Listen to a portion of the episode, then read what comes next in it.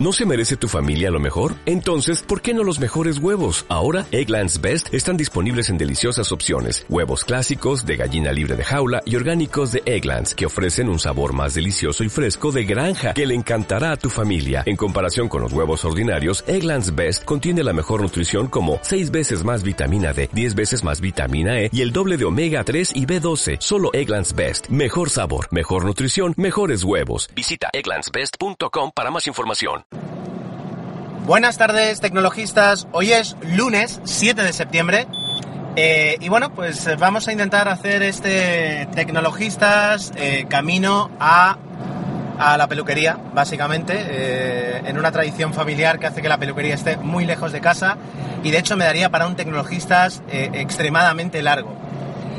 También es un Tecnologistas arriesgado porque creo que es el primero que voy a intentar grabar con mi hijo.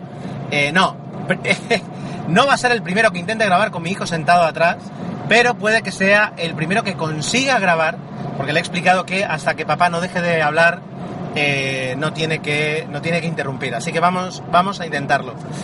Ah, por otra parte, hoy de lo que os quiero hablar, eh, sin ser una noticia o, una experiencia, bueno, de alguna forma es una experiencia, pero bueno, es de una serie de televisión. Y no es que me haya confundido con 00 Podcast, que es el podcast de cine en el que de vez en cuando colamos alguna serie que hayamos visto para comentar, sino, eh, no me he confundido, sino que quiero hablar de esta serie en este podcast porque es una serie muy relacionada con la tecnología y que eh, la he disfrutado enormemente, eh, pues la empecé pues cuando me fui de viaje, el 18 de agosto, pues bueno, me ha durado dos semanas, tres semanas, son dos eh, temporadas, eh, de momento he visto la primera entera y de ella os quiero hablar y ya he empezado la segunda, de 10 episodios cada una y de 40 minutos cada episodio.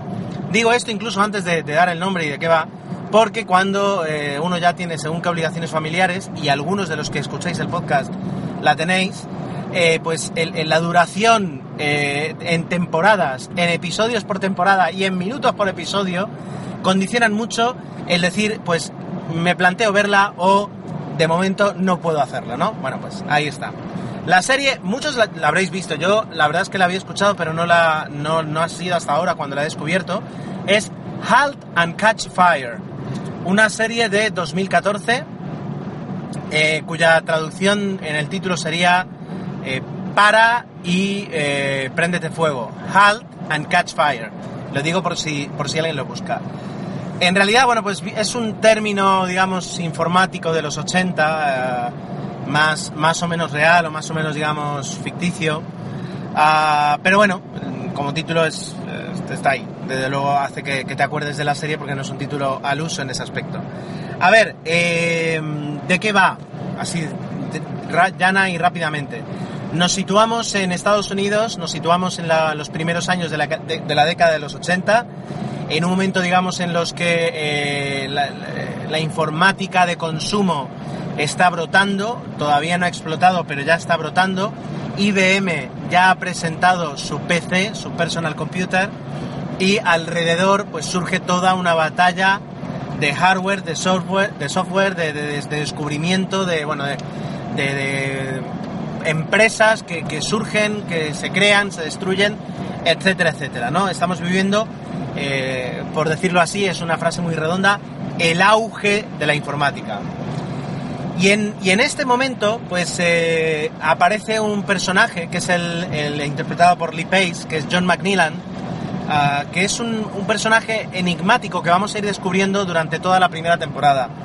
Es un, es un eh, ejecutivo, un ejecutivo de ventas, más que un ingeniero o una persona con un perfil técnico, que ficha por una pequeña empresa tejana, eh, Cardiff Electric se llama, que eh, ficha pues como, como comercial de ventas viniendo de IBM eh, y aportando pues un poquito sus capacidades, su experiencia, su know-how y sus contactos de IBM, ¿no?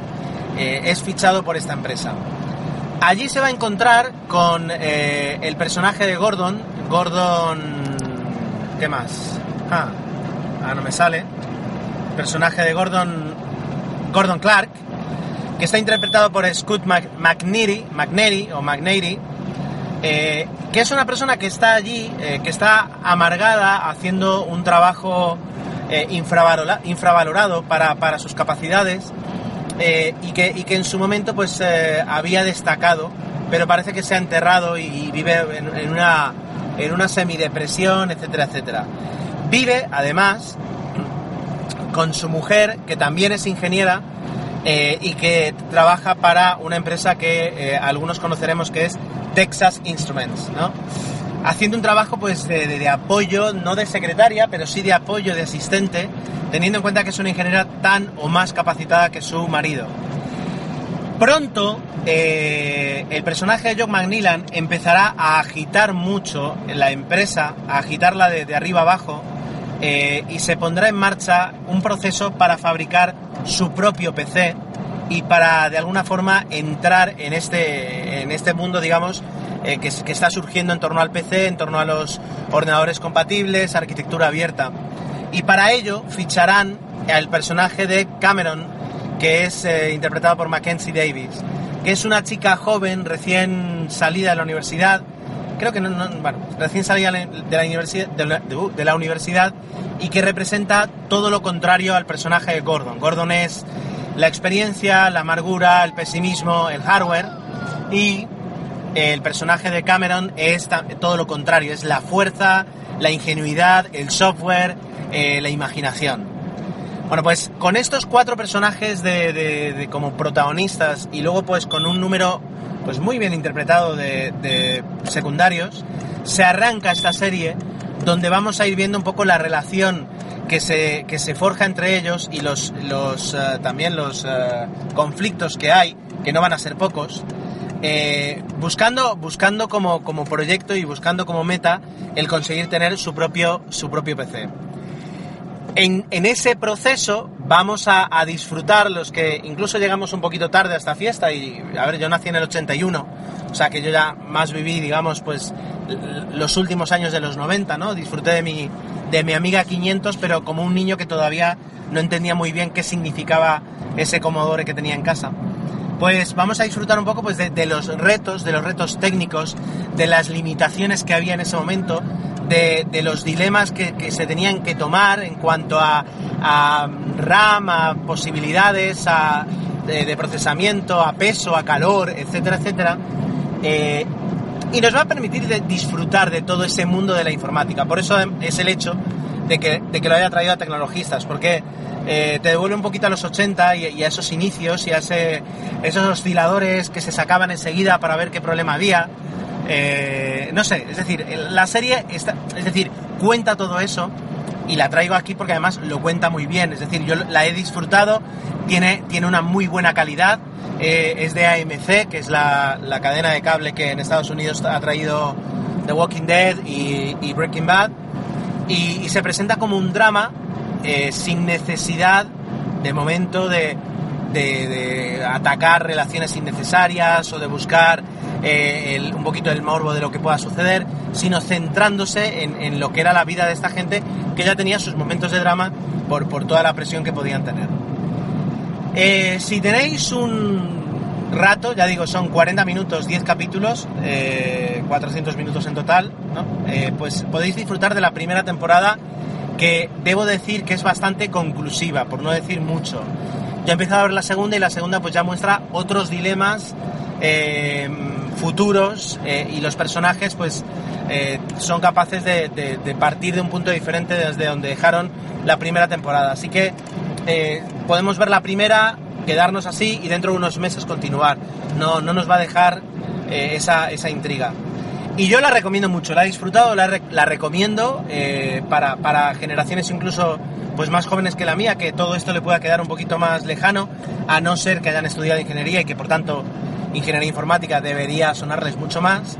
Y para las generaciones como nosotros, o incluso la, la mayor que pueda yo tener, pues eh, va a ser tocar cosas y hablar de términos que si ya nos gustaba la informática cuando éramos pequeñitos, nos deberían sonar. Em, esa, es la, esa es la recomendación. Antes de cerrar el podcast, y aprovechando que, hoy mi hijo se está portando tan bien, voy a comentar que una vez más, y va a ser la tercera, me ha apuntado a un curso de programación de Coursera.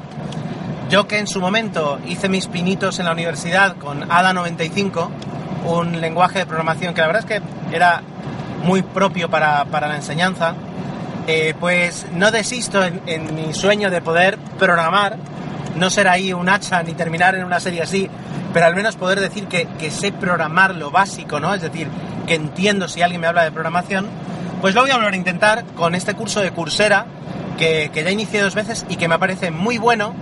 Eh, lo único que no tuve ni, tiempo ni constancia para continuar. Eh, os pasaré el enlace, es de la Universidad de Rice y se, empieza con un nivel muy básico de programación, algo tienes que saber, pero muy básico, y se termina programando tu propio juego de, asteroids. Eh, para aquellos que lo conozcáis, ¿no? Un juego gráfico de los 80, justo de esta época. Eh, además dicen que como, bueno, como empieza ahora en octubre y tengo todo, todo septiembre, eh, que bueno, pues me, han sugerido que me pase por Code Academy para hacer el curso de iniciación a Python, que no he comentado todo esto, pero el lenguaje que quiero que me gustaría comenzar es Python y que me pase por ahí para, ir cogiendo un poquito de práctica. Así que ya os contaré si, si consigo hacerlo, pues un poquito los avances, lo que voy descubriendo. Algunos de vosotros que sois programadores, pues bueno, me veréis como un niño que quiero aprender y aquellos que a lo mejor nunca se os ha pasado por la cabeza, pues yo creo que es algo que es un poquito como el inglés. Bueno, el inglés todavía sigue siendo a lo mejor muchas veces un, un, a tener en cuenta todavía y algo que deberíamos todos hablar a la perfección y no lo hacemos.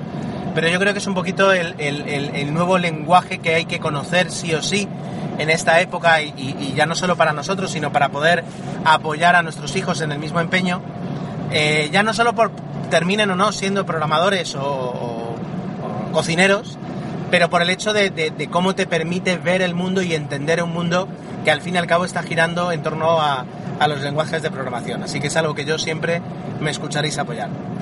Y nada más, eh, esto es todo. Muchas gracias por, por escucharme y si mañana va bien, en esta semana de vacaciones que tengo, que sacaré horarios inusuales, volveré a estar, a estar con, con vosotros. Un saludo. Dale más potencia a tu primavera con The Home Depot. Obtén una potencia similar a la de la gasolina para poder recortar y soplar con el sistema OnePlus de 18 voltios de Ryobi desde solo 89 dólares. Potencia para podar un tercio de un acre con una carga. Potencia para recortar el césped que dura hasta dos horas. Y fuerza de soplado de 110 millas por hora. Todo con una batería intercambiable. Llévate el sistema inalámbrico OnePlus de 18 voltios de Ryobi. Solo en The Home Depot. Haces más. Logras más.